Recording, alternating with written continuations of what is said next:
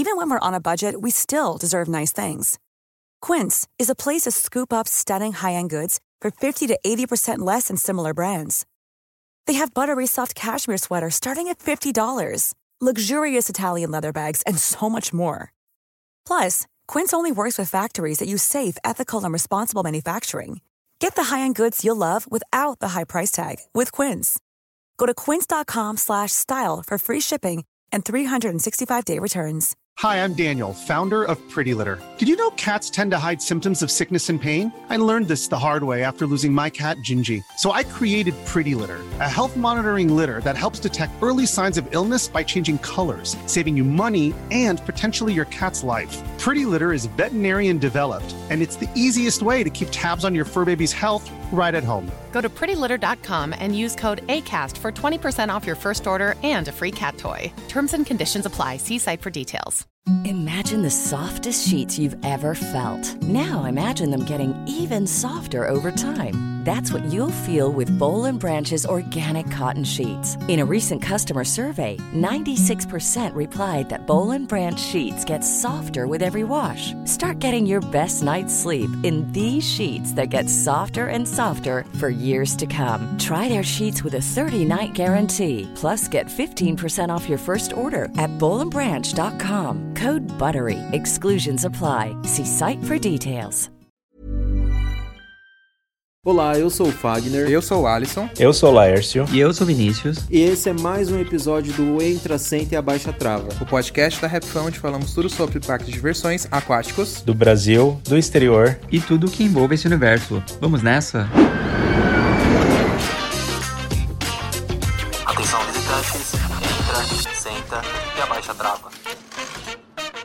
E tá começando o centésimo episódio do podcast Entra, Senta e Abaixa Trava, o podcast que é meu, que é do Alisson, aqueles que vai citando o nome de um por um, né? É, do Laércio, do. Que é Chegamos meu, que a é 100, seu. gente. Boa salva de palmas. O tempo voa, né? Nem parece. É, a gente começou em abril de 2020, gente, foi isso? 2020, ali no comecinho da, da quarentena, ali na pandemia. É.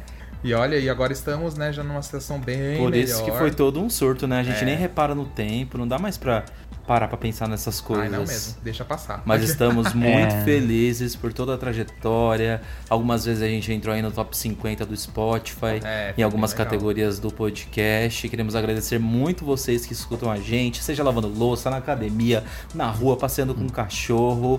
E como é um episódio Obrigado. especial e faz tempo que a gente não traz o convidado aqui, hoje resolvemos trazer um garoto talentoso. Ele é arquiteto, modelo, aqueles que aumentam tudo, né? Parqueiro. Beto parqueiro, tem boas Exponha referências de parques. A gente tá falando do Guilherme Ribem, que é o nosso amigo aí. Então seja bem-vindo, Gui. Oi, gente. Oi, Gui. Obrigado. Uma salva de palmas Oi, pro Gui Vini, também, Oi, né? Laércio. Bem- Que honra. Bem-vindo à participação especial, porque ele fala que escuta a gente na academia. Ele falou que fica querendo conversar com a gente e não consegue, mas agora, ó, chegou o momento. Chegou o seu Eu momento. acho- Agora ele vai gravar que- malhando. É, É, eu acho que todo mundo tem, tem essa vontade de responder vocês. É bem ruim não poder responder na hora. Pior que a gente recebe muito isso, Gui. O nosso amigo, o Cris, que também é seu amigo, né? Ele vive falando Sim. isso. Meu Deus, eu fico com vontade de responder vocês, não tem como, não sei o quê. Ou ele vai e manda algum inbox pra gente de algum assunto específico que a gente tá É. tratando aqui no episódio.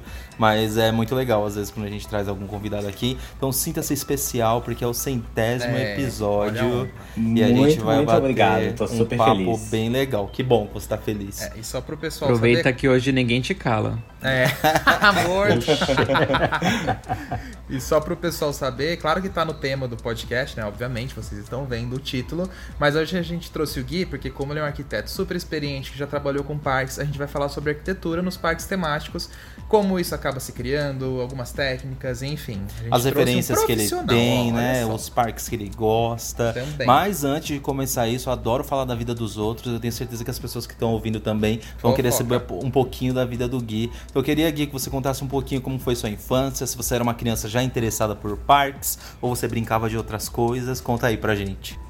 É, então, na verdade, eu acho que eu, eu nem sei dizer da onde surgiu esse, essa, essa paixão por parques. Eu acho que eu fui introduzido a isso antes do que eu me lembre, né? Que legal. Porque a primeira, a primeira lembrança que eu tenho de parque é a minha primeira visita no Beto Carreiro. Eu tinha uns 6, 7 anos e eu fui com os meus avós. Mas eu tenho certeza absoluta que antes disso eu devo ter ido em parquinhos de shopping, ter, enfim, experienci é, experienciado isso de outras formas. E, e, então quando eu cheguei no Beto Carreiro eu já era apaixonado, né? Não foi uma coisa que surgiu lá. Eu lembro de eu já ser apaixonado por parques, por isso que os meus avós me levaram lá. Ah, e aí eu tive essa, esse, esse primeiro contato com o parque. Não tinha o castelo, não tinha é, elevador. Foi bem, bem 96, 97. assim. E, e eu lembro da, da minha primeira atração que me marcou muito nessa visita foi o Dino Magic. Nossa. Porque eu era muito criança, eu andei no primeiro carrinho, que inclusive é um dos piores que tem pra andar, mas É. né, criança quer ir no primeiro banco. E, e eu lembro de, de, na estação, né, o maquinista falando: ai, não, essa atração não é recomendada para crianças que roem unhas, porque a gente joga elas no lago para jacarés. E eu roía unha na época, né? Então, eu, ai meu Deus, o que, que eu tô fazendo aqui? Eu lembro dessas pequenas situações, assim, desse dia, e foi muito legal, assim. Então, eu sempre tive essa paixão por parques desde pequeno. É, também de, de. Eu acho que junto com parques veio a questão da arquitetura, porque eu brincava muito de Lego, eu montava parque na, na terra, no, no quintal dos meus avós, eu cavava, fazia rio, fazia parque aquático, enfim. Então, eu acho que essa paixão vem, vem desde antes dessa visita do Beto Carreiro, mas ali foi quando eu acho que minha família disse: esse é parqueiro. E aí eu só fui, só foi crescendo, né? Essa paixão toda. O próprio Roller Coaster Terra. Exatamente. Que legal. E agora vamos fazer uma pergunta que a gente também gosta muito de fazer, obviamente, antes da gente entrar no tema direto aí dos parques. Qual a montanha-russa preferida, Gui? Ai, essa pergunta. Uma brasileira e uma internacional. Vamos, vamos facilitar a sua pergunta. Mas que tenha, tenha a ver com tematização. Não, não, Não, não. não. A Preferida. sua- exatamente, a É. sua preferida. É o seu episódio, Gui. Não se, não se Então apega tá, ao então tema. Preferida brasileira, ela não está operando, mas é a Monte Macaia. Ai, dos meus. É, essa montanha russa é, é sensacional. Espero que ela volte a operar em breve para todo mundo poder experimentar. Porque é uma montanha russa sem igual, assim. Eu acho que é, é a melhor que a gente já teve no Brasil e, e continua aqui, né? Então tem que voltar. E internacional, eu sei que essa é polêmica, porque muita gente anda e não acha ela tudo isso, mas pra mim é a Millennium Force do Cedar Point. Eu acho ela esteticamente linda, eu adorei a força G dela, eu gosto da trilha sonora dela. E eu acho que a minha paixão por ela é porque eu vi ela ser construída, eu lembro de eu entrar na internet e procurar fotos dela sendo construída, na época que a internet não tinha quase nada, né, pra gente poder ver. Então, essa montanha russa é uma assim pra mim que eu guardo no coração e tá no meu top 1. Claro, tem outras que eu já andei que eu acho que são tão boas quanto ou até melhores, mas a Millennium Force é a minha preferida. Não quer dizer que é a melhor, tá no mas é seu a coração. preferida. É, sempre Exatamente. Sempre tem, tem razão. Então Ô, fechou. Gui, e vo- você Oi. conta créditos de montanhas russas? Você tem um número na sua cabeça de quantas montanhas russas você, Conto. montanhas russas você já andou? Conto, eu já andei em 133 montanhas russas. Nossa, Bastante. É, eu fiz uma viagem em 2011 para os Estados Unidos e nessa viagem eu consegui andar em muita montanha russa. Aí depois eu não viajei tanto mais, então acabei não, não subindo mais da maneira que foi. Vocês daí me passaram, né? Mas na época eu tava na frente de todo É, mundo. tava mesmo. Agora a gente passou. Eu não sei quanto que o Passou. Laércio tá, mas a gente passou. o Lárcio tá Nossa, em 25. Eu tenho Aquele. 25. Quê? não, eu não, eu não lembro quanto, quanto que tá a minha contagem. Eu não Ah, pelo menos mesmo, umas mas eu 80 preciso- você tem, né, Lárcio? Umas Não, 80 tem, porque- passou de 100, passou de 100. Ah, tá. É, Ah, só, tá. só naquela viagem que você fez em 2019 com os meninos, já deve ter batido uns cento e pouco É, ali. já- É. mas eu sei que já passou de 100. Eu Ah, lembro então da, tá da bom. contagem que eu tava fazendo na viagem que já tinha passado de 100. Então tá, eu vou me gabar aqui. 301. Beijos. Sem graça. Sério que você fez 301, credo? Que ignorância. Sim, eu contei. É, eu- a minha conta esses dias eu refiz ela e. Aí que a gente fez muito Bateu. tour, o Adson fez o Orlando lá em 2010 e tal. É. Aí foi indo. E essa última viagem que a gente fez foi, foram quase 100 montanhas russas só na via naquela viagem. Foi muita coisa. Eu não lembro as quantas foram, mas foi, É, foi sem isso. falar as miudezas ainda raras aqui do Brasil, É, né? Tipo o exatamente. Aqualocos, esses parques assim. Ô Gui, eu só fiquei curiosidade, só antes do, do Vini perguntar, só, só voltando no assunto do Beto Carreiro, que eu sempre fico curioso com quem frequentou o parque quando era criança. Você chegou a ver o Beto Carreiro propriamente lá no parque? Vi, eu vi o Beto Carreiro em Meu várias Deus. ocasiões em desfiles. Um arrependimento meu é que eu sempre fui muito tímido em falar com as pessoas assim mais famosas, não sou Uhum. de incomodar. Então eu nunca fui atrás pra tirar foto. Ah. Mas eu vi ele em desfiles, inclusive nessa minha vez no Dinomagic, ele fez o assalto. Eu fui na. Ele fazia o assalto, a cena do assalto, algumas vezes no dia. E a gente esperou pra ir no, num que ele fizesse o assalto. Então a foto que eu tenho do assalto do trem é com o Beto Carreiro. Meu Deus, Guilherme. Ai, que o, tudo. o próprio Walt Disney. O próprio Walt Disney. próprio ah, era Walt muito Disney. legal. Amei. Era muito legal. E quando eu descobri que ele trabalhava ali na, na Vila Germânica, né? é, foi, foi muito legal, assim, porque daí tu ficava pensando, meu Deus, eu tô aqui na Vila Germânica e o Beto pode estar ali, na janelinha, espiando a gente. Né? Tu ficava tentando ver, eu pelo menos ficava tentando né, ver a- o pessoal. Trabalhar na Mas Vila nunca- Germânica, você disse que o escritório dele era ali? Ah, é? era, era ali em cima. Ai, que Ele tudo. tinha vista pra todo mundo ali. Ai, muito show. Pode ir, Vini. entrando um pouquinho aqui no tema, é, antes de você se formar em arquitetura, Gui, você pensou em seguir algum outro curso assim? Você estava muito na dúvida? ou você chegou assim falando, não, é a arquitetura que eu quero, é isso que eu vou fazer? Ah, eu acho que na época ali do terceirão, me passou na cabeça um milhão de profissões. É, até médico eu cogitei. Meu Deus. Mas, é, mas não era assim algo que eu dizia, ah, não, eu quero ser médico. Era, passou na cabeça. Mas a arquitetura e engenharia era algo que sempre estava ali, pipocando. Aí eu pensei em fazer engenharia mecânica, porque chegou o momento que eu disse, eu quero trabalhar com parques, né? O que, que eu vou fazer? Aham. E aí, pra projetar a montanha russa, você tem que ser engenheiro mecânico. Mas acabou que eu troquei de última hora e resolvi ir pra arquitetura porque eu não sei, segui meus instintos. Eu sempre gostei muito de brincar de Lego, jogar roller coaster, projetar. É uma coisa que eu sempre gostei, de projetar, de, de criar, construir. Então eu fui pra arquitetura e, e não me arrependo, assim, amo demais a minha profissão. Ai, arrasou. Muito bom. Eu acho que, eu acho que todo parqueiro, em algum momento, já pensou em fazer engenharia, né? Pelo menos eu aqui, eu também. É. Eu tive essa me- esse Eu mesmo também. pensamento. É, só passou vagamente na minha cabeça também. É, mas na na hora que eu pensei assim, vou ter que fazer milhões de contas e eu não consigo fazer uma equação de segundo grau Sim. direito, melhor eu não projetar, porque ia ser uma montanha russa meio tensa. Isso pesa um pouquinho na decisão, né? Pesa, pesa muito. Bom, agora a gente vamos falar aqui uma coisa que eu tenho muita curiosidade de saber. Porque assim, Disney e Universal são os parques que mais utilizam a perspectiva para parecer que algo é maior realmente do que é. Por exemplo, o castelo de Hogwarts é uma das coisas que eu acho que mais você nota. Assim, ao mesmo tempo você nota e ao mesmo tempo você não nota, porque ele dá aquela impressão que ele é enorme. Mas quando você tá embaixo dele, bem pertinho, ao mesmo tempo você nota que ele não é tão grande assim, mas ele é. Então, como é que isso é utilizado, Gui? Você sabe explicar pra gente um pouco dessa perspectiva? Como é que é feita essa técnica tão interessante? Então, vamos, vamos começar com, com a gente criança, né? Quando a gente aprende a desenhar, primeiro a gente aprende a fazer um desenho chapado, né? é. Então a gente faz a casinha lá com os palitinhos e, e aquela ali é a nossa casinha. Conforme a gente vai crescendo, eles ensinam pra gente a perspectiva, que nada mais é uma, uma ilusão para você poder passar profundidade, Tá. né? Então a gente começa a fazer umas linhas, a gente tem um ponto de fuga e isso vai criando essa sensação de que aquele desenho tem profundidade. Quando a gente leva isso para arquitetura, é, os objetos naturalmente eles já têm uma profundidade, então não precisaria fazer isso, né? Aham. Mas no caso dos parques a gente tem a questão de terreno, de orçamento, né? Vamos imaginar fazer o, o castelo de Hogwarts no tamanho real que ele seria, seria uma coisa absurda, né? O, tipo, de imensidão e de custo. Sim. Então, para poder é, solucionar esse problema, a gente faz a perspectiva forçada, que nada mais é a gente afunilando os objetos conforme eles vão ficando mais distantes, né? Então é como se a gente estivesse forçando um ponto de fuga mais próximo do que ele realmente é. Então, dando um exemplo, vamos supor que a janela do topo da torre lá, ela tenha na vida real 1,20m de altura Tá.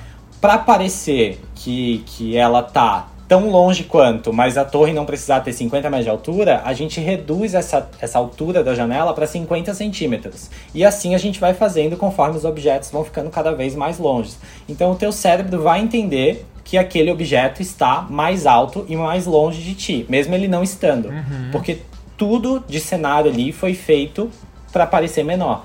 O problema da, perspe- da perspectiva forçada é quando a gente tem algum elemento que entrega né, esse, essa ilusão que a gente criou. Por isso que tem que, quando a gente faz isso, geralmente é pra cima, né?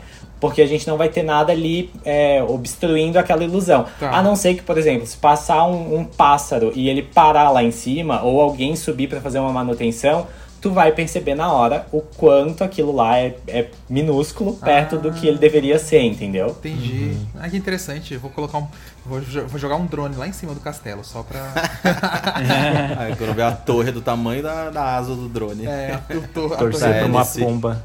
É. Torcer Eu pra uma sei- pomba é, pousar na a- janela. É, aí a pomba pousa na, na janela e a pomba é maior que a, que a topo da torre, né? Exatamente, se isso acontecer, a gente percebe na hora a ilusão e acaba estragando. Eu sei que a Disney fez é, o castelo da, da Bela Adormecida. Da, não, da Bela e a Fera. Isso, sim. Isso, e eles também usaram a técnica de perspectiva forçada. E eles tiveram que colocar árvores, pinheiros minúsculos pra parecer que ela realmente é. O castelo tá longe, ele é alto e tudo mais.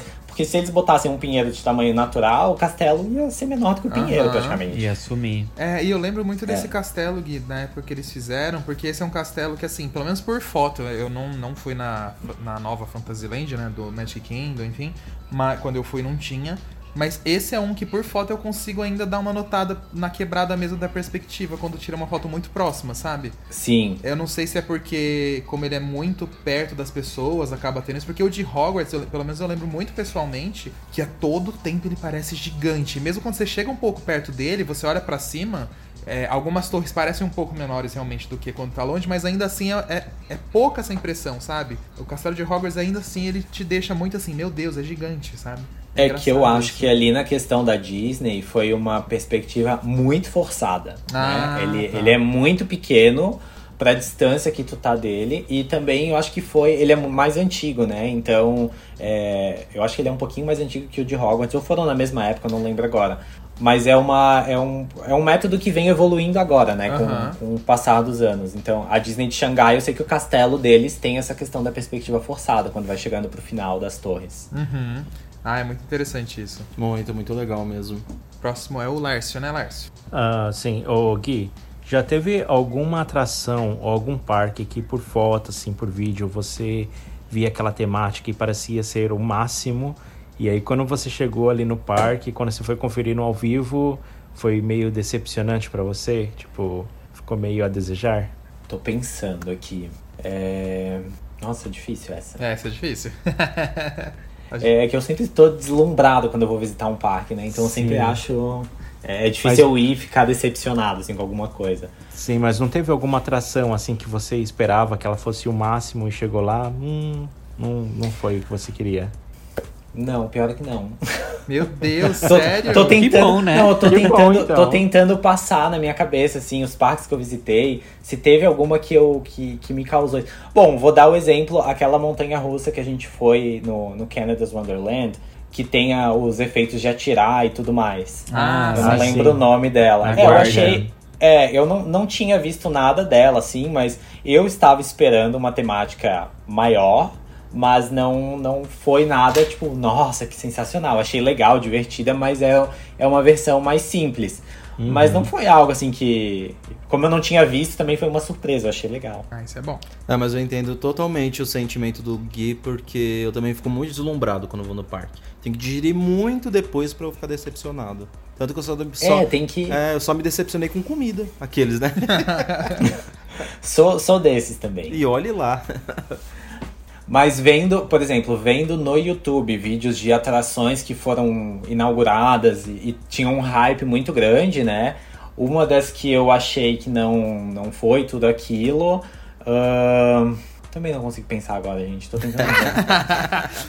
queria, queria, dar, é, queria dar um exemplo, assim, mas não, não consigo. Ah, ó, o River Rapids do, do SeaWorld, que eles inauguraram lá. Eu Ah, achei sim. que eles estavam prometendo uma temática sensacional e não sei o que. Eu acho que no final rolou um corte de, de orçamento e achei que a entrega não foi tão boa. O do Pinguim também deles achei muito, muito fraco, muito ruim. É, não fui, não visitei pessoalmente, mas vendo pelo YouTube, assim, são atrações que, que tinham um hype, uma espera muito grande e que eu achei, ah, tudo bem. É, concordo, principalmente o River. Rapids. Realmente eu achei que ia ter muito mais temática. Isso é uma, é uma verdade mesmo. Cortaram a verba. É. Os processos da baleia. Coitado. E, e Gui, dentro assim da sua profissão, você já chegou a fazer algum projeto para algum parque? Já chegou a trabalhar para algum parque? Já. Quando eu tava na faculdade, já eu, eu tinha algumas ideias, acabava rabiscando, fazendo alguns projetos por conta própria mesmo. Cheguei a entregar alguns projetos de temática pro Free Fall do Beto Carreiro, alguns Ai, que outros que, legal. eu, que eu tinha ideia, assim. Eu, eu tenho um caderninho de croquis que eu vou desenhando. Se eu tenho uma ideia, eu vou lá, desenho a temática e, e guardo pra mim. Algum dia, talvez eu tenha meu parque, né? E, e a gente usa. E, e depois de formado, eu, eu participei do projeto do Animalia. A gente, o meu escritório fez uma parceria com a Zix e a gente fez a parte de conceituação, implantação é, do- dos brinquedos no galpão. A gente locou banheiros, restaurantes, saídas de emergência, temática, toda a história, né? E, e claro que isso foi um processo, assim, que no início a gente tinha uma ideia de temática, isso vai evoluindo, o cliente acaba pedindo alterações, às vezes a gente tem é, impossibilidade de algum brinquedo não conseguir fazer tal coisa que a gente está imaginando, né? Então ele foi, foi se atualizando e aí depois, um pouquinho perto da pandemia, a gente acabou saindo do, do projeto e o projeto vai, vai tomando vida, né? Então provavelmente quando inaugurar algumas temáticas que a gente projetou vai estar lá e outras vão ser novidades até pra mim. É, eu vou, eu vou dar Ah, spoiler do seu banheiro lá no parque. Aqueles, né? É, vai, ter, vai ter um banheirinho temático lá, bem legal. Referências da infância. Pronto, parei. É.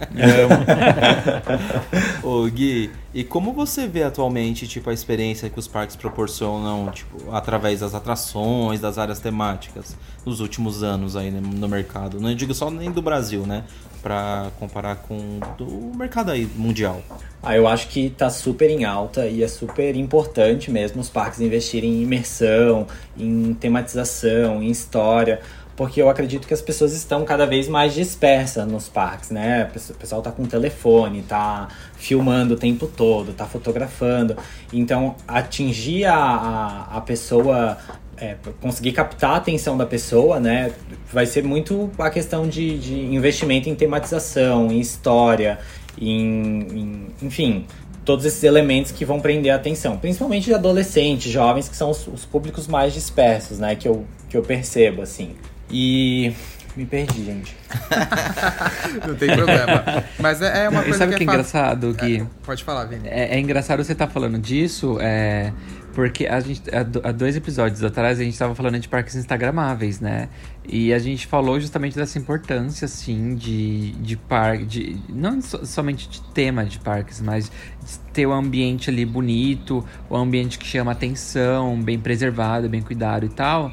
Porque muita gente gosta de, de tirar foto nesses lugares, compartilhar na internet, acaba sendo uma propaganda gratuita pro parque, né? Ah, com certeza. E eu acho que a arquitetura ela tem, tem muita influência nesses pontos de instagramáveis que a gente chama, né? Porque a gente não para pra pensar, mas o tipo de tinta que é utilizado, a combinação de cores, é, a cor do piso para refletir uma luz boa para foto, né? Tudo isso são, são elementos que vão influenciar muito na qualidade dessa, desses pontos de foto, que com certeza geram um retorno enorme, né? O parque, quando ele está sendo divulgado no Instagram, ele viraliza, as pessoas é, lembram do local, principalmente quando tem pontos de foto que são em locais não tão tradicionais. Por exemplo, a frente do castelo do Beto Carreiro é um ponto que todo mundo vai bater foto, então aquilo ali é inevitável, né? Mas se tu colocar um pontinho de foto legal lá na Vila Esperança, o pessoal vai bater uma foto lá vez ou outra, vai postar e vai ter gente que vai perguntar: ah, onde que é essa foto que eu não vi? Onde é que é esse lugar? E vai querer voltar para ir lá fazer essa foto legal também. Então é super importante esse, esse lado instagramável dos parques. É, e de acordo com como as redes sociais estão indo, né? Tem os parques instagramáveis, daqui a pouco vai ter os parques tiktokers, né? Cadê? Ah, Os parques pra fazer dancinha. É. Nem preciso, que a gente vê de, de, de adolescente, Eu- da galera fazendo dancinha aí pelos parques, meu Faz Deus do céu. um monte, é impressionante. nossa. Lá no Beto Carreiro mesmo, nossa, tantas vezes Eu não, Sabe sei que eu- se, é, eu não sei se vocês viram hoje, mas o Beto Carreiro postou um, um, um, Insta- um Reels no Instagram que é com uma, um videozinho que tá viralizando no TikTok, aquela música dos Backstreet Boys. Sim. Tá lá. Estão pegando essa. Eu acho que eles estão pegando essa ideia de entrar na, no que tá viralizando pra viralizar do jeito deles também. Eu acho Com bem legal. certeza. É, É, bem isso. Olha, mas eu, eu vou falar uma coisa que teve um parque no Brasil que ele já tem essa moda de TikTok há uns, desde uns 10 anos atrás e ninguém se tocou ainda, mas teve até um vídeo de que o Alisson e o Fagner estavam nesse vídeo desse parque em 2011, que foi a Hop Night Electron. O Hopi Hari fez a dancinha da Hop Night, lembram? Lembro. Que tinha até a musiquinha. e aí eles ensinavam como fazer a coreografia. E aí eles fizeram um vídeo no parque com visitantes dançando a coreografia e o Alisson e o Fagner estão nesse vídeo. É, eu lembro disso. O Ferrari, ó, era TikToker desde aquela época É, já. Hobby Harry à frente do seu tempo. Do TikTok. Eu, eu sempre achei o Hopi Hari um parque muito jovem. Quando, quando eu visitava ele em 2001, 2002, essa era a visão que eu tinha. Era um parque muito conectado com, com a nossa geração ali de adolescentes, né? Claro, a gente sabe da situação que o parque veio nos últimos anos. Acho que por isso eles acabaram perdendo um pouco essa, essa atualização, né? De estar inserindo no meio jovem. Mas eu, eu acredito que seja uma tendência daqui a pouco o Hopi Hari engatar de vez e também viralizar. Gui, agora falando de Brasil. Qual que é a melhor tematização que a gente tem aqui, na sua opinião? A gente nem precisa se limitar, por exemplo, a só a Beto, a Hope, pode ser também alguma atração turística de Gramado, tipo Aquamotion, Detalhes, enfim, é. que tem muitas atrações aqui no Brasil, além de parques, que tem uma tematização que entrega, né? É, eu acho também, e, e é difícil essa pergunta. Então, é, vamos. É falar. Você precisa comentar e justificar essa resposta, que muita gente vai reclamar, viu? Tá, não, vou fazer a análise crítica então, que era uma cadeira que tinha na faculdade. A gente tem que embasar nosso pensamento. É, e, e vou julgar também, assim, não de, de beleza, né? Porque isso é muito relativo de Sim. cada um. Vamos de, de qualidade mesmo. Então, uma atração que eu tenho muita vontade de conhecer, por ser muito bem recomendada, inclusive pelo Alisson, é o simulador do Parque da Mônica Ai, perfeito. que dizem que a temática dele é sensacional, então quero muito ir. Mas como eu não fui, então vamos dar a opinião de, de atrações brasileiras, né? É, de parques que eu visitei. Então, Vurang eu acho uma montanha-russa muito bem tematizada. Linda. Amo. Acho, que, é, eu acho ela linda, a ideia de botar dentro de uma pirâmide, a parte de sair pra fora, a escolha do, do tipo de montanha-russa, estação, tudo eu acho impecável. Acho que falta alguma coisa dentro dela, não luz piscando. Acho isso. Esse foi um pequeno detalhe ali que a gente esquece porque não foi tão legal. Mas um efeito de som eu acho que ficaria sensacional. Cerejinha do bolo pra Vurang. Concordo. Mistieri em si eu acho uma área temática muito bonita, é, muito bem pensada. Acho que os desníveis foram bem trabalhados. Ah, claro que é uma área da década do fim da década de 90. é, lembro que o Hopi Hari também estava ali já no prestes a inaugurar, tinha algum problema financeiro. Então eu acredito que isso deu uma enxugada em algumas, alguns detalhes que não vieram. Por exemplo, a escadaria que dá acesso a Montezum, né? Eu acho que isso poderia ter sido trabalhado também. Mas a área em si eu acho linda, impecável também, sensacional. O Hop em si tem um pontinho no meu coração porque eu acho ele muito bonito. Porém, neste ano a gente teve uma, uma área temática que eu achei que le- elevou o nível de todo mundo aí, que foi a Cowboy Land. Sim. Eu acho que o nível de, de Ah, detalhes foi, foi. Eu fiquei sem palavras quando a gente chegou lá e visitou. É, foi inexplicável a quantidade de detalhes que tinha. Assim, a gente ficou muito tempo digerindo tudo que tinha lá. Acho isso muito, ela muito bonita também. E espero que isso seja um patamar assim que os outros parques venham atrás e queiram superar. Porque para os parques é sensacional. E agora falando de parques um pouquinho menores, Snowland eu acho que tem uma temática muito bonita, muito bem trabalhado. É, eles tiveram cuidado de dentro da montanha ter árvores lá dentro de verdade, pinheiros lá dentro de verdade. Então acho que isso é uma temática muito legal. Quem tiver a oportunidade de visitar, acho com certeza vale a pena. E o Aquamotion é um parque que eu tenho vontade de conhecer, não fui ainda, mas também é uma temática que eu acho muito bonita. Mas de área temática, meu, meu top 1 é Cowboy Land hoje em dia, seguido de Michieri. Ai, a Cowboy Land Legal. realmente, Gui, eu tenho que concordar com você, porque O Beto ali se superou. Isso que a gente foi em janeiro, que de lá pra cá a gente sabe que eles acrescentaram muita coisa, né? Na tematização, em Sim, detalhes. sim. Mais detalhes, né? É. E isso é só um pedacinho dela, né? Eu É. imagino quando tiver toda a área pronta.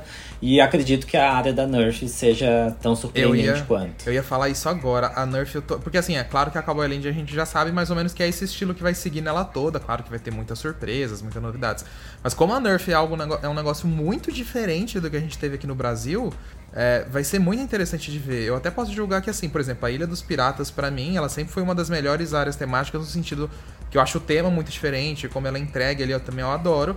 E eu acho que vai ser, a Nerf vai ser o que era a área dos piratas, sabe? Assim, uma área temática única, muito diferente, que a gente não consegue nem saber o que vai esperar de jeito, sabe? É, a gente tem o projeto e tal, mas ela tem esse negócio. E outra, não tem outra no mundo, né? Então a gente não tem nenhuma referência. É é verdade, não tem outra no mundo. Acho que então isso acaba alimentando uma, uma expectativa mais alta. E eu acredito que eles vão tentar entregar essa expectativa. E o Brasil não tem uma área temática futurista, né? Sim. Que é o que parece que vai seguir essa, essa linha. Então acho que vai ser. que pode ser bem surpreendente, sim, pode ser bem legal. Ah, Nossa, tomara, Tomorrowland vem E aí. eu fico super feliz, Gui, por você falando disso daí, de, de que você ficou sem palavras, que a gente tava lá no mesmo dia, né, inclusive. E eu também fiquei assim, porque eu amo ver esses detalhes. Eu lembro que a gente ficou o dia inteiro olhando, tipo, as janelas, as maçanetas, os bancos, Ai, o jardim. E a gente contava, tipo, o número É. de luminárias diferentes que tinham na área. E quando ela se acendeu à noite, nossa, foi um surto aquele dia. Eu fiquei muito feliz de ver que um parque tá entregando aquele tipo de experiência, né? Então, É. que dá pra comparar muito com os parques lá de fora, né? Em questão de área temática e Super. atração, né? E tem, e tem alguns detalhes que a gente que passa despercebido, né, pelos nossos olhares, mas eu tava lá de olho, né, tentando achar algum defeito pra poder dizer, ah, aqui faltou alguma coisa. Mas foi bem difícil, porque eles tiveram cuidado de, de pintar as câmeras de segurança no mesmo tom de madeira da estrutura que cuida do, que segura o telhado, sabe? Então a câmera passa despercebida por você. A caixinha de som é pintada, as caixinhas de som de ambiente são dentro de pedras temáticas no meio do jardim. Aham. Então são, são detalhes assim que, que muita gente diria, ah, isso não faz diferença. Mas o fato de você não ver uma câmera pendurada em algum lugar ou não ver a caixa de som, isso faz você não perder a imersão da área, né? Então você se sente realmente, nossa, eu tô numa cidadezinha de Velho Oeste.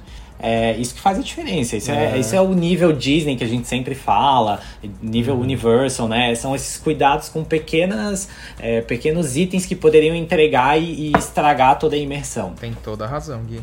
Tá. Ô, ô Gui, já que você tá citando aí do Cowboy Land, Cowboy Land do, do Beto Carreiro, Cowboy. é, qual é o... O Cowboy. gringo. Cowboy Land. Cowboy. Eu tô, eu tô Cowboy bugando aqui. Cowboy Land. Qual foi o, o ponto assim, mais forte da área pra você? O ponto mais forte. Sim. Os pontos mais fortes, assim, que você achou assim, incrível. Tipo, in- eu sei que você já Além da alguns, atração né? nova, né? É, além da atração. Eu acho que a parte da a fachada daqueles prédios que já existiam ali, a maneira como eles fizeram as pinturas e acrescentaram os detalhes, as janelinhas, a, a impressão de, é, de- dos cenários nas janelinhas, esse tipo de, de detalhe que pra mim foi o ponto forte. Pra não dizer que, que o item que mais me surpreendeu foi a mesa que se mexe, né? Nossa. Ai, aquilo Eu ali tava foi esperando incrível. você falar disso. Não, quando a gente Porque- descobriu aquilo, foi o surto. Porque assim, é uma coisa que não faz a menor diferença, não precisava ter aquilo, né? Mas aquilo existe e é uma coisa que nem foi divulgada. Então eu acho que isso é, isso é o tipo de coisa que faz a experiência ser levada assim a ao nível máximo, porque a pessoa, a gente parou pra sentar na mesa e gravar vídeo e contar pras pessoas e fazer foto. E, então, e era uma mesa, né? Dá pra entender que a gente estava divulgando o Beto Carreiro por conta de uma mesa. Então eu acho isso muito legal, assim, eu acho que são, são os pequenos detalhes é que me prendem, assim, que, que fazem eu, eu dizer, nossa, isso é o ponto chave da, da, da área. E não tinha ainda quando a gente visitou, mas pra mim um dos pontos mais legais dessa área que eles tiveram um cuidado mesmo de fazer foi o telefone que toca. Ah, isso é- eu achei sensacional. Aham. É, esse pra mim é o item máximo assim da área até agora. E ainda entra naquilo que a gente é tava engra- falando da força da internet, né? É. Deles se apropriarem Sim. daquilo pra pegar uma coisa que tava muito no hype na semana. Nossa, Não, e eles, eles ainda se apropriam de uma marca, de, uma, de um programa de TV que não tem nada a ver com eles e é a mesma ideia, tipo, que é o BBB, querendo ou não, né? O Big Fone, enfim, já, gente, é, é muito legal. Foi incrível. Realmente dá. É, eu acho que assim, a prova que apesar de todas as dificuldades que o Brasil tem no setor de parques, ainda assim consegue se fazer um parque desse nível aqui, sabe? Tipo, é muito legal isso. É, Esses detalhes que a gente que vocês citaram do da mesa e do telefone, dá pra considerar isso como um easter egg? Ah, eu acho que dá, hein? De certa forma, sim. sim. Até porque tem um quadro lá, não sei se você notou também, Gui. Isso, na verdade, quem notou foi um seguidor da gente. Eu não vou lembrar o nome da pessoa agora. Mas tinha um daqueles quadros, aqueles posters gigantes, sabe? Que era Uhum. tipo Cincy é, desde não sei quando. E é a data, se eu não me engano, do nascimento do Beto. Que incrível. E eu não tinha notado isso. Nossa. É, e aí quem, quem falou pra gente foi um seguidor. Eu falei, meu Deus, olha aí um easter egg. Depois eu vou procurar é, pra ver qual que tinha sido, mas eu achei muito interessante isso, esse easter egg. Ah, eu, eu acho- amo essas coisas que te faz ficar caçando cada detalhe, né? É, ca- É isso que é legal, né? A gente visitar várias vezes e sempre ter alguma coisa diferente pra, Aham. pra encontrar, pra dizer, ai, nossa, que legal, não tinha visto isso antes. Isso aqui que faz a diferença. Bem que o Beto podia Eu criar. Lembrei. Podia criar o chapéu escondido, né? Não tem o Hiding Mickey e o Hiding Hatch. É. Antigamente, antigamente tinha, né, alguns... Ainda existem alguns easter eggs da década de 90 pelo parque. Sim. É, ou brasão de, da família Murad, ou a logo antiga do Beto Carreira em algum bueiro. Apesar de hoje eles estarem reformando toda essa parte de infraestrutura, que também tem a ver com arquitetura, né? É, por exemplo, o sistema de drenagem de água da Cowboy Land ele é praticamente invisível, não tem nenhum bueiro à vista na área, mas eles, é, mas existe, tá lá. Sim. né? É um, um perfil muito fininho que não passa nem uma tampinha de garrafa de, de água, mas, mas tá lá o sistema. E isso é muito legal, né? É um tipo de tecnologia que o parque investiu para não criar, não, não se perder o clima, né? Então isso é bem bacana. Ah, eu amo isso. E- Esse, esse negócio me lembrou de quando eu descobri que os bancos ah, de, da área de Caminho da Mundi do Hopi Hari, que o pé dos bancos eram, eram cavalos. Porque eu nunca Hã? tinha reparado na Que? vida. Não, é Jura? Wild West, não era?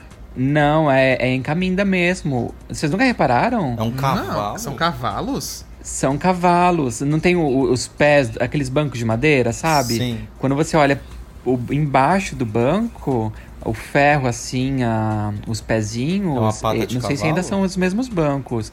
Não, eram cavalos mesmo. Era como se o cavalo estivesse carregando o banco nas costas, entendeu? Não Gente, eu acredito. nunca notei isso. Meu Deus do céu. Olha, eu achei que eu não era o. eu achei que era o. que eu não era o único. Eu acho que eu tenho até foto disso. Eu vou Meu mostrar pra vocês depois. Não Isso. ache essa foto porque eu quero Nossa, ver. eu, também quero ver. percebi Eu isso. fiquei chocado Eu, agora. eu, eu não sei se é algo personalizado pro parque que fizeram na época. Com certeza. Ou Ah, se com era algum certeza, estilo com de certeza. banco que, que, eles compraram. Sei lá, achou o banco na, na Tox Tok, sabe? Aquele. Não, jamais. Mas são cavalos. Não, o Hop, o Hop era muito rico em detalhes, né? Nossa, Ainda é. tem muitos detalhes perdidos lá que a gente. O, pra mim, a foto, aquele olho que tem no Castelo de Lendas, Ai, mirando a Vurangue, é sensacional. Sim. Nossa. A gente, É. encontra, a gente viu esse olho ontem, É. essa semana, enfim. É, que a gente esteve lá no Hopi Hari, eu olhei ele de longe e falei, não acredito, Alisson, que ainda tá ali, que eu tinha esquecido. A gente chegou perto, meu, é surreal. É muito bem trabalhado o negócio. E o olho é tão perfeitinho. A textura, sabe, de que fizeram que, que o olho tá como se tivesse assim. Quebrado a madeira, né? Quebrando a madeira, né? Que não é madeira também, é cimento. Então a textura tem um alto relevo ali na parte do olho. Nossa, o negócio é muito incrível. E a porta é falsa. Nem tem por que ter aquilo, entendeu? É. Tipo, muito incrível. E Vinícius, eu tô chocado com esse negócio do banco. Eu vou ter que, eu vou ter que ter ver que achar isso. essa merda Nossa, dessa foto sim. Eu tô, eu, tô caça, eu tô caçando já pra mandar pra vocês. Eu Vamos falar. caçando foto no Google já aqui. Não, acho que no Google não tem. Acho que eu nunca vi a, a foto desse banco até eu mesmo chegar lá e fotografar.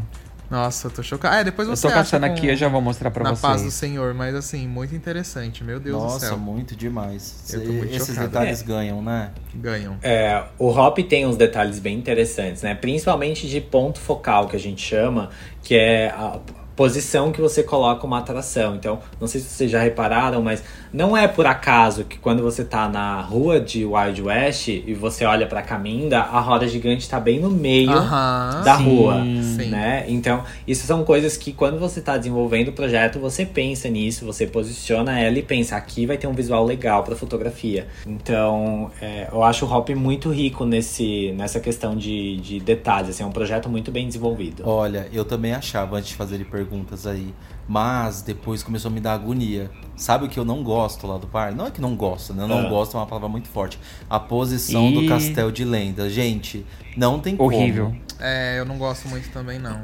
Não tem como. É. A perspectiva dele é muito ruim de você olhar de frente. Ele é muito grande. Tinha que ter uma rua principal pra frente dele. E você descer as escadas principais, ele tá completamente na lateral. É, você pega ele Me dá agonia. É, isso, isso eu concordo. Vamos passar o trator ali.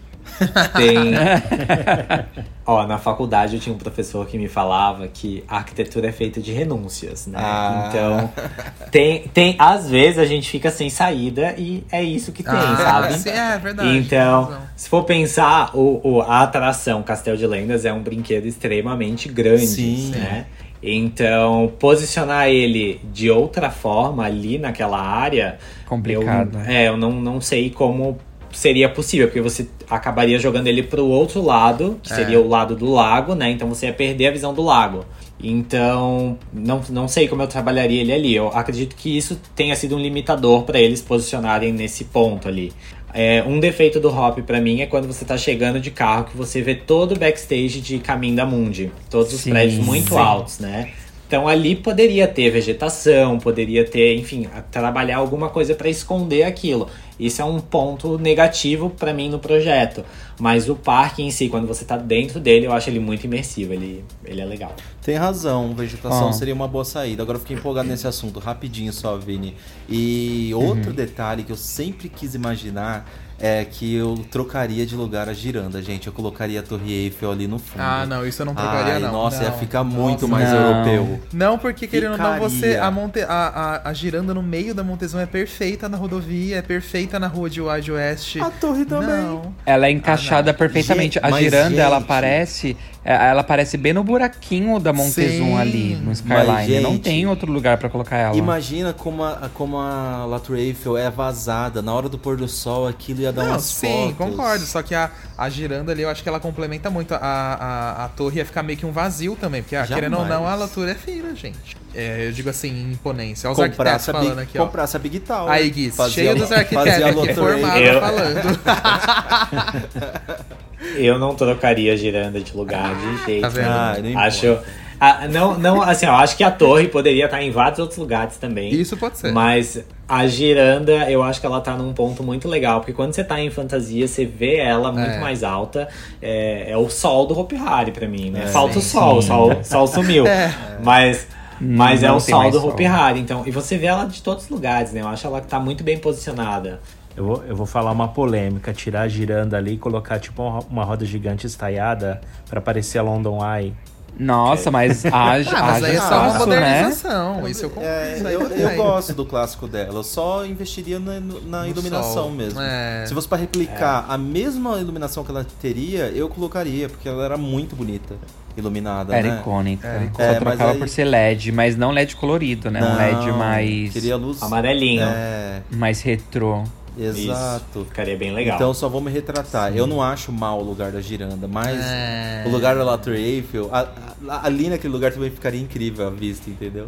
É isso. ficaria. Não me ficaria. cancele. Ficaria. Cancelado desde já. Tá descancelado. Olha, e sobre o banco de cavalo, eu mandei no WhatsApp. Ai, Meu Deus vocês, Deus, ver se vocês céu. conseguem você ver achou, aí. Vinícius? Eu achei, eu sabia que tinha Vinícius, essa eu foto. nunca notei. Meu Vini. Deus do Tô mandando céu. pro Gui também, pro Gui ver. Eu tô Não, eu chocado. vi. Eu mandei pra vi ele já. também. Ah, tá. Esse banco eu já tinha visto em fotos Então. dele em Wild West, por isso que eu achava que era de lá.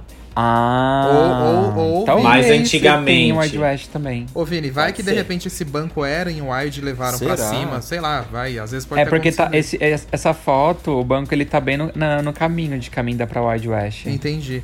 Ah, eu vou colocar isso no Twitter amanhã, então, pra você que tá Legal. ouvindo o podcast.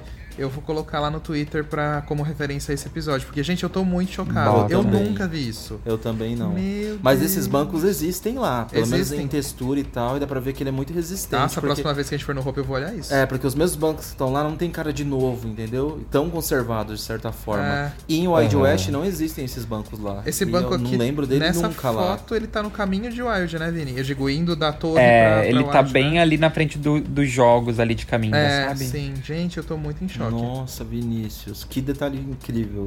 É, gente. Viu? Tem um óleo de Tandera. Deu pra notar? Meu Deus. Bom, Amo. é a sua vez agora, Vini. Sua pergunta. Tá, a gente tava falando de, de atrações e, e temática e tal.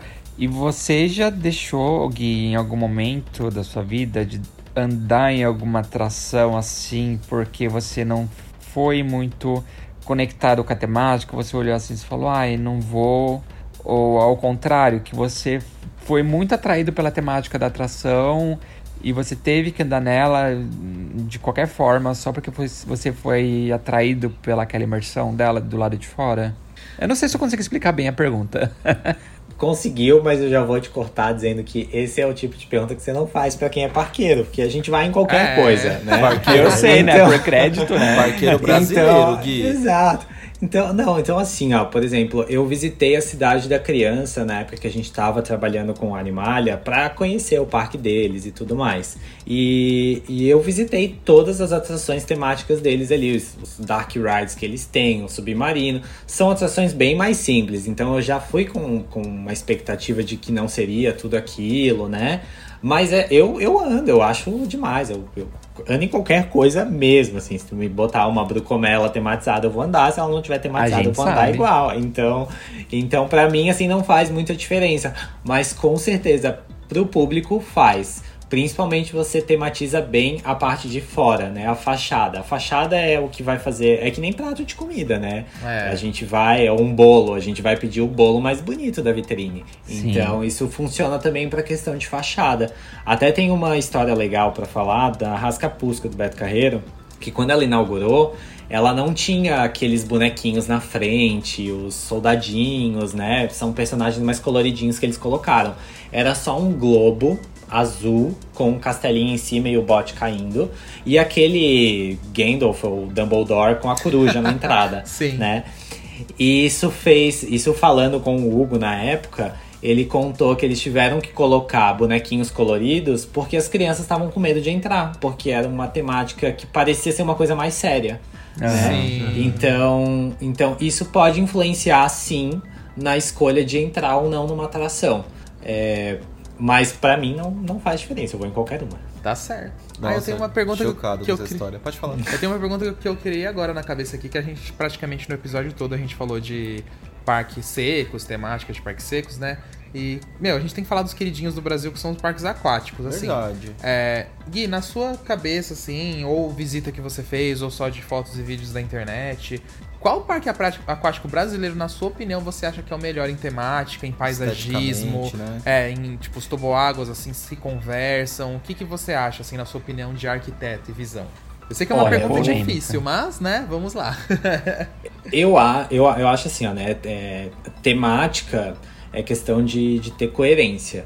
Sim. Então, pra mim, um, por exemplo, um parque itinerante, ele, ele é temático também, né? Aham. Porque se você for parar pra pensar, você vai esperando aquela ideia de um parque de feira, com barraquinhas, com luzinhas coloridas e tudo mais. Isso funciona pra parque aquático também.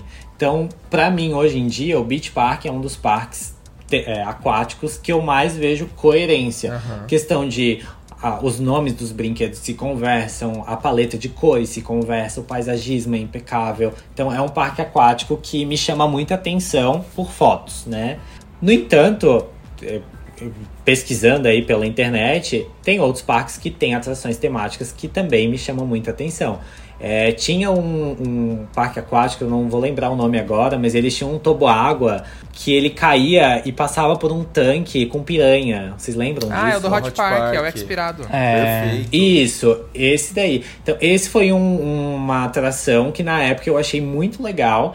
a- toda a temática que eles construíram pra esse toboágua. Eu lembro que tinha é, gente falando pra não ir, tinha umas plaquinhas, Isso, né? É muito legal. Nunca fui, mas eu fucei a fundo a temática que eles usaram, porque eu achei muito legal. Então, de parque aquático, assim, que me vem na cabeça, esse foi um toboágua que marcou muito, assim, temática. Hum, é, que é o. O Gui, você não, Almas. não vai. Eu, Gui, você não vai falar do porquinho do, do lendário do Termas Laranjais? Eu não sei se ele amo. conhece, Vini. É verdade. O do- Ah, então conta pra ele. Você não conhece, você, Gui? tu puxou. Não, não conheço. É porque. Pode contar, Ô, Gui. Vini? Você quer contar? Conta você. Tá, é porque assim, o, o Gui. É, o lendário, ele é um toboágua que conta algumas principais lendas, né? Então, tipo, cada Sim. toboágua tem, representa uma lenda, né? Saci, O a Saci- Cuca, É, né? exatamente. Saci, Cuca, Yara, enfim. Só que aí o Termas teve algumas bombas ou alguns tanques de água que ele, que ele fica Uns muito cilindros. próximos do caminho do visitante pra ir pra fila do lendário, pras escadarias. E parece um botijão de gás gigante. É isso, só que deitado. E aí, acho que pra disfarçar, eles colocaram orelhinhas, olhinhos e som, não é? Não, só. ó, Eles, eles colocaram, eles transformaram em um rosa. porquinho. Parece um porquinho rosa de, de colocar moedinha. Só que gigante. ele tem o rabinho, ele tem o nariz, a orelha. É, Sério. No meio do mato, assim, do lado da fila. É, não, você tem que ver isso, Gui. Você vai, tipo. Virou um Deus easter egg gigante, Gui. Porque ele é muito Ai, grande, só que a Deus. vegetação cobriu. É, nos vídeos que a gente tem do lendário, a gente filmou ele, tem o porquinho nos vídeos. É que agora eu não sei se eu vou achar em É foto difícil aqui. de achar em foto. Mas é, é icônico, sério, é icônico. Mas ficou legal? Acho- Ah, assim, Ficou engraçado. Ficou engraçado. É, não, Ah, então. não dá pra citar assim que, por exemplo, ah, ele, ele, ele, se, ele se. Vamos dizer assim, ele se conversa com o resto da área, assim, que é todo diferente. Até sim, mas pouco. a temática ele fica um pouco mais fora, mas ok. É porque você percebe que foi algo meio que improvisado, sabe? É. Tipo, eles precisavam, eles precisaram colocar aquele tanque ali e eles não queriam deixar ele muito destoando do restante da, da imersão da atração. Então eles aproveitaram que a atração tinha uma pegada mais de folclore, mato e tal, e ele tava numa parte bem arborizada, Aham. tacaram um porquinho ali, entendeu? Então Entendi. ficou algo com aparência de improvisado, mas ficou bonitinho e fofo, engraçado ao mesmo, ao Aham. mesmo tempo, Não, entendeu? e, e a gente vai no Termas Laranjais em breve, né? Até por causa do nosso encontro. Se eu não tiver a foto Sim. aqui, eu vou mandar pra você, Gui. Você vai dar Tá risada do porquinho do Termas. Eu amo o porquinho do Termas. eu acho incrível. Ai, Não, às vezes a gente tenta esconder as coisas. Digo isso em projetos gerais, né? Sim. Quando a gente quer esconder muito a coisa, ela chama muito mais atenção. Quando a gente É, vai, vai dar uma tapeada assim, é onde ela vai chamar a atenção. que Você vai bater o olho e vai dizer o que, que é aquilo ali. Né? Uhum. Então, se a ideia deles era só transformar num, num elemento temático, conseguiram, porque chama a atenção. Se a ideia era não chamar atenção, acho que Chamou uma mais. vegetação, é, uma vegetação mais alta ali teria solucionado melhor. É, isso você tem razão. Saudades do porquinho do Termas. Vamos rever em Saudades. breve. Então, deixa eu ver aqui se eu tenho Quem é a mais. vez agora? Deixa eu ver se eu tenho mais alguma pergunta. Pode ir por lá, aqui. Ah, então, eu vou, eu vou perguntar, Gui. É, fala um parque que você já visitou e que gostaria de voltar. E um que você sonha conhecer. Ai, meu Deus. Ou um que você Ah. sonha conhecer, todos. Aqueles, né? É, é esse que eu sonho em conhecer. É o Difícil. problema essa pergunta. Mas um que eu visitei, que eu com certeza pretendo voltar, é o Cedar Point, porque é o parque que eu cresci na internet olhando. Assim, eu não, não, lembro, não sei se vocês passaram por isso também, mas Aham. eu entrava, na época que o CDMR ainda estava surgindo, eu entrava no site do Cedar Point, ele tinha uma abinha no topo que os brinquedinhos ficavam se mexendo. Ai, era lindo. Vocês lembram disso? E tinha webcam, então enquanto o parque estava fechado no Amo. inverno, você conseguia entrar na webcam deles e ficar vendo eles montando os brinquedos. O Gui Então- ainda tem essa câmera, viu? Sim, No ainda inverno. tem, eu sei, eu sei. E, e eu lembro de eu acompanhar o Wicked Twister chegando, a Millennium Force, a Top Tier Dragster. Então, é um parque assim que me marcou muito. Quando eu visitei foi emocionante pra mim. E com certeza eu pretendo voltar porque tá cheio de montanha russa nova, né? Então, É. Ai, que é um gatilho parque que agora que que você falou. A gente viu a Wicked Twister ser montada. Eu lembro dela sendo montada também. E agora a gente viu a desmontagem dela. Que ódio. Que gatilho. Nem, nem me fala, Ah. porque pra mim ela era sensacional, assim. uma das- Nossa, sim, ela era perfeita. Incríveis, Meu Deus, que incríveis. dó. E você falou das câmeras, Foi tinha um. outros parques também que tinham essas câmeras, né? Não era só o Cedar. Point. Eu não lembro Tinham, quais, mas... mas- tinha. Já, É, mas eu- Pelo que eu vejo, muitos parques da Cedar Fair fazem isso, né? No Aham. inverno. Mas eu lembro mais de entrar no do Cedar Point mesmo, de, de acompanhar. Eu lembro da Top Tour Dragster sendo construída e ninguém entender, tipo, oh, meu Deus, como que vai ser essa montanha russa? Porque ela só sobe, sobe, sobe, sobe. E o que, que vai fazer, né? Mas sim, enfim, sim. Foi, foi um marco. Eles tinham, teve esses anos aí do anos 2000 que para mim o Cedar Point foi quando marcou demais a minha, minha adolescência. E um parque que eu não fui e morro de vontade de conhecer, incluindo todos do mundo, né? é Tokyo Disney Sea, pra mim. Ai, sim. É Ai. um parque temático que eu sei que a temática é impecável e que eu morro de vontade de conhecer, assim. Acho que é, é uma experiência que deve ser sensacional. Muito legal. É, de todos os parques da Disney também, é o que eu mais tenho curiosidade. É, um é muito diferente, né? Muito. Uhum. Um seguidor nosso até mandou, é, é, perguntou em alguma das publicações recentes lá do, do Instagram, eu respondi isso. Ele falou, ah, qual o parque que vocês sonham conhecer atualmente? Eu falei, ah, talvez a Tokyo Disney Sea também. Ah, é. Que é, nossa, ser... apaixonante demais, né? Tantos deve ser algo muito surreal. Cultura é. diferente, é muito incrível. Eu acho, eu acho que deve ser incrível. Porte Aventura também tá na lista. Tokyo Disney Sea, eu acho que é... Sim. É o meu top 1. Bom. Ai, vamos todos juntos. Vamos, vamos marcar. Comprar um pacotão. Eu tenho, acho vamos que... agora, que o dólar tá bem baixinho. Ah, vamos, ixi, maravilhoso. Ah, tá um pra um. Ah, passagem do avião vai sair, ó, maravilhosa. E eu tenho uma, uma pergunta, assim, que eu acho que é até um pouco difícil, na verdade. Eu nem sei se eu tô viajando muito nessa pergunta. Mas, assim, Gui, na sua opinião, qual etapa ou parte de um projeto arquitetônico de parque que é mais desafiador e mais difícil você conseguir fazer? Será que é o conceito para você chegar numa coesão, conceito e aclamação em todas as fases do projeto? Porque eu acho que isso deve ser um desafio, né? Que nem a gente tá conversando agora do Castelo de Lendas. O Hop Hari inteiro foi pensado de uma forma quase perfeita e o Castelo de Lendas é aquilo que você falou. Tem horas que, tipo, desapega porque não tem jeito. O que, que você acha? Eu acho que a parte mais difícil é a, o projeto executivo. Porque o conceito, tudo cabe no papel, hum. né? Quando tu vai projetar a ideia, tu esboça as ideias, tu coloca ali, tudo encaixa, tudo fica lindo, perfeito e tudo mais. Quando você vai passar para o projeto executivo, começam a vir as limitações, né? Então, é, como que eu vou construir isso? Como que isso vai ser sustentado? Que tipo de estrutura a gente vai utilizar? É, o equipamento, o fabricante vai conseguir fazer essa temática, é, isso interfere no, no, no, brinquedo ou não, é, que distâncias a gente tem que ter do brinquedo. Então, quando a gente vai botar no papel o projeto executivo, a gente tem que levar daí tudo em consideração. E aí algumas coisas acabam sendo cortadas. Então, para mim, a parte mais difícil é o projeto executivo, uhum. justamente porque você vai ter que parar agora para rever toda aquela ideia conceitual se o que você está tirando não vai afetar a história, é, ou se o que você está colocando, às vezes, de norma de segurança, norma de bombeiro e tudo mais, não vai também cortar a imersão daquele, daquele espaço, né? Então, para mim, o projeto executivo é o, é o projeto mais difícil. E quando eu digo projeto executivo, só para explicar para o pessoal, é quando a gente pega um, um desenho conceitual e a gente vai fazer é, planta, é, projeto estrutural, projeto elétrico, a gente vai detalhar, né? Vai, vai demonstrar como aquilo vai ser construído mesmo. Então é quando a gente, enfim, bota no papel para realmente uhum. ser construído, executado. Nossa, isso você tem toda razão, é porque um exemplo que você deu, ah, que na arte é possível, né? Por exemplo, até o rebuliço mesmo, né? Que, que antes era nas artes iniciais era aquele, ai, não é catavento, como é que é o nome, meu Deus? O moinho, moinho de vento, moinho, né? É um moinho de vento no meio dele e ele veio, na verdade, é uma caixa d'água, né? Com certeza Sim. isso foi limitação de fabricante, né? Provavelmente deve ser alguma coisa que a Zamper ela viu, ah, o peso é muito grande, ou pode atrapalhar o desempenho do, do equipamento, e eles vieram com outra solução, tipo, ao invés de um moinho, vamos botar essa caixa d'água que, que vai, vai, enfim, não vai atrapalhar. Sim. Pode ter sido isso, pode ter sido o corte de, de gastos também, porque o projeto executivo é quando você descobre quanto vai custar tudo, né? Sim. Então, isso pode ter influenciado também. E a mesma coisa ali, aquela arte que a gente vê da Nerf, né? É uma arte conceitual. Então, provavelmente o projeto executivo vai ter adaptações também. Aham, sim. Eu espero é que não. Nossa, vazou, agora a internet vai cancelar muito isso. Não, vai ter que é ser bom, exatamente É bom aquilo. que causa essa pressão, né? ô, ô, Gui, você tava falando sobre essa diferença entre projeto né, a conceitual e executivo, né?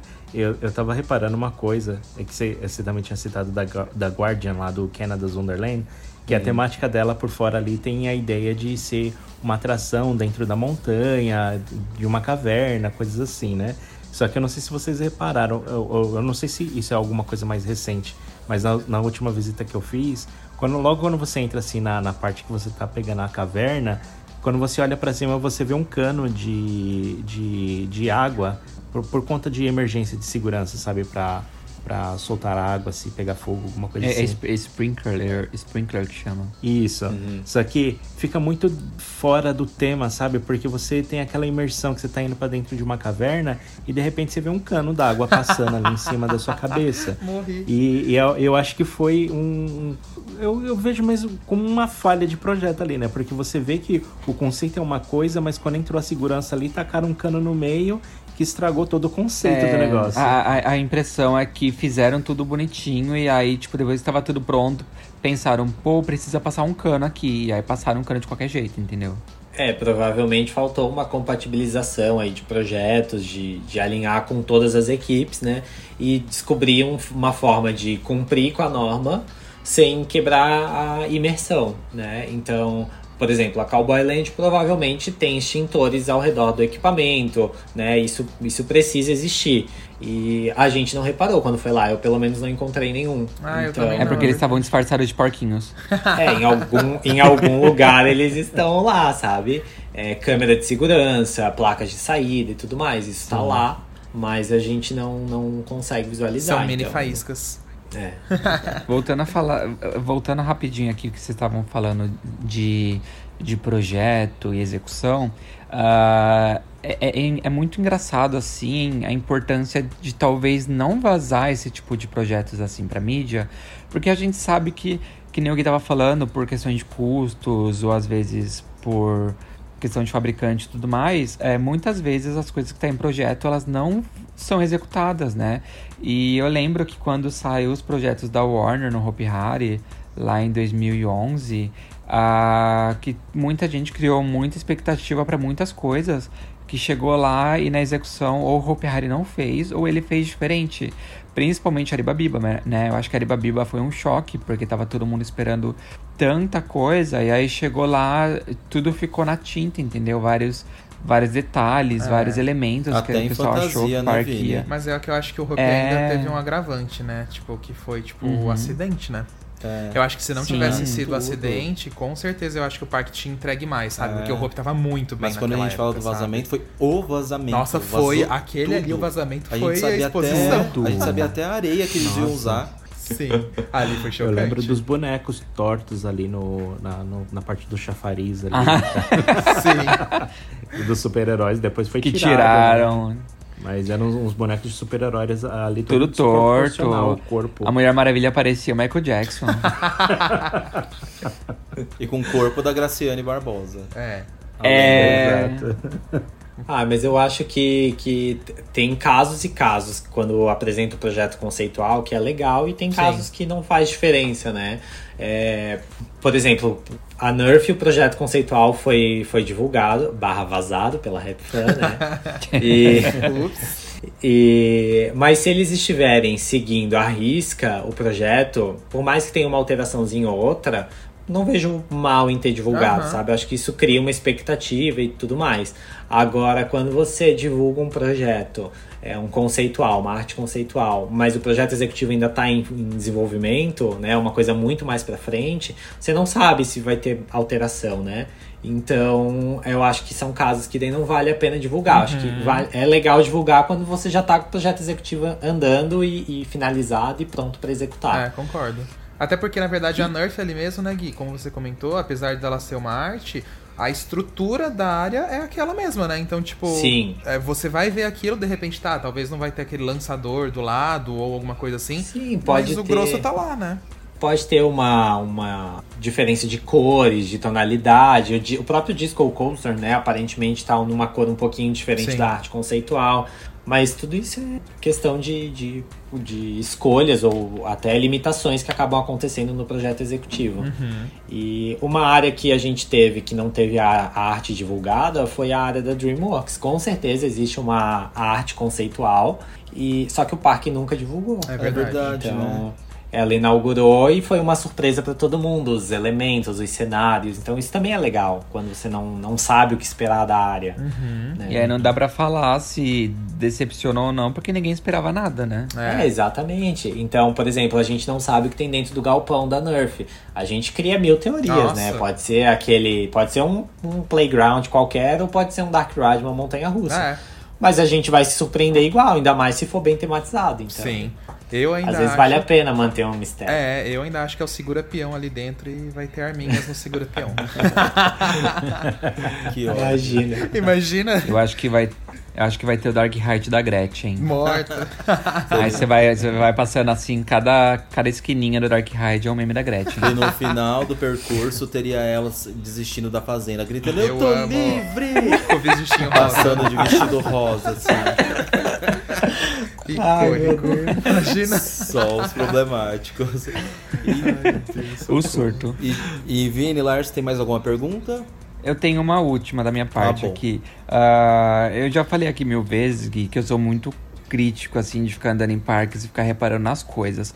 Ah, você, por ser arquiteto, você acha que você tem essa pegada assim nos parques também? Quando você tá passando, você vai reparando em, em- em detalhes de, de arquitetura, de temática, e aí você vai criticando, assim, pra você mesmo, assim, no seu pensamento, ou você deixa passar batido?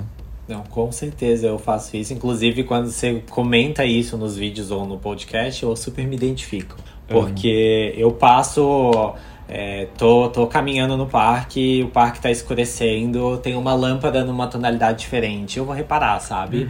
É, tem uma parede que não foi pintada na mesma cor, ou pintaram depois, eu vou reparar. Tem um paisagismo que tá. Tem uma planta ali que não tem nada a ver, que esqueceram ali no meio, sabe? Vou reparar. Então, isso não só nos parques, isso é na vida o tempo inteiro. Isso é uma coisa muito chata de ser arquiteto, você repara tudo. O Gui, Então. o Gui é aquela pessoa que entra no parque e sai com um relatório no final do dia pro gerente. Ó, tá aqui, ó, arruma isso.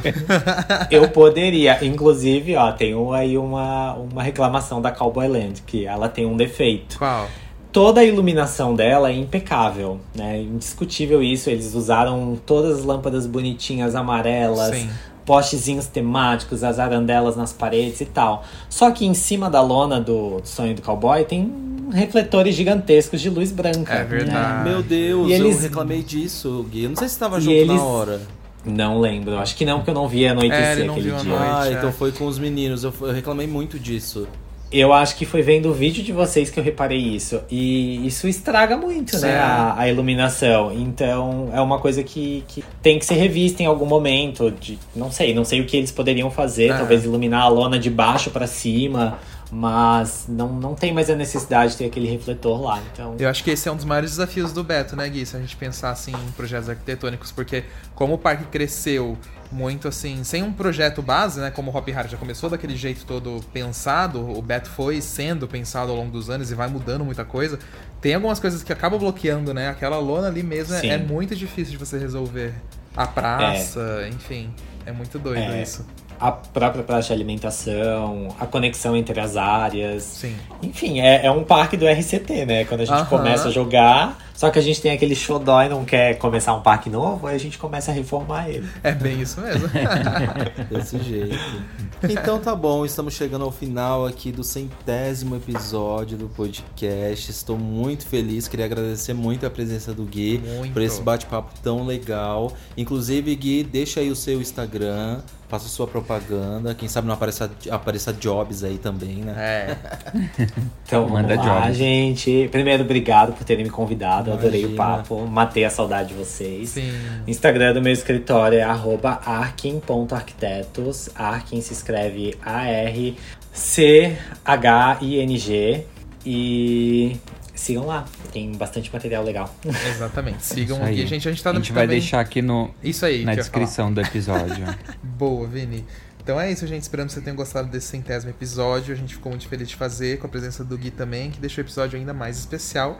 Foi e a gente se vê na sexta que vem, né, gente? 101. E aí agora vamos aí de renovar a, a era, né? Agora começa tudo de novo. Exatamente, uma nova mulher. Uma nova Agora mulher. começa a repetir os temas aqui. Então, tchau, gente. Obrigado, tchau, Gui. A gente amou. Eu também, gente. Obrigado. Valeu, beijo. Até semana que vem, gente. Tchau. Tchau. Atenção, senta e abaixa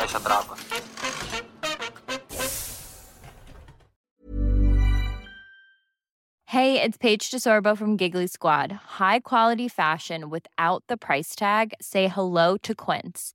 I'm snagging high-end essentials like cozy cashmere sweaters, sleek leather jackets, fine jewelry, and so much more. With Quince being 50 to 80% less than similar brands. And they partner with factories that prioritize safe, ethical, and responsible manufacturing. I love that. Luxury quality within reach. Go to quince.com slash style to get free shipping and 365 day returns on your next order. Quince.com slash style. Imagine the softest sheets you've ever felt. Now imagine them getting even softer over time. That's what you'll feel with Bowl and Branch's organic cotton sheets. In a recent customer survey, 96% replied that Bowl and Branch sheets get softer with every wash. Start getting your best night's sleep in these sheets that get softer and softer for years to come. Try their sheets with a 30-night guarantee. Plus, get 15% off your first order at bowlandbranch.com. Code BUTTERY. Exclusions apply. See site for details. Hi, I'm Daniel, founder of Pretty Litter. Did you know cats tend to hide symptoms of sickness and pain? I learned this the hard way after losing my cat, Gingy. So I created Pretty Litter, a health monitoring litter that helps detect early signs of illness by changing colors, saving you money and potentially your cat's life. Pretty Litter is veterinarian developed, and it's the easiest way to keep tabs on your fur baby's health right at home. Go to prettylitter.com and use code ACAST for 20% off your first order and a free cat toy. Terms and conditions apply. See site for details.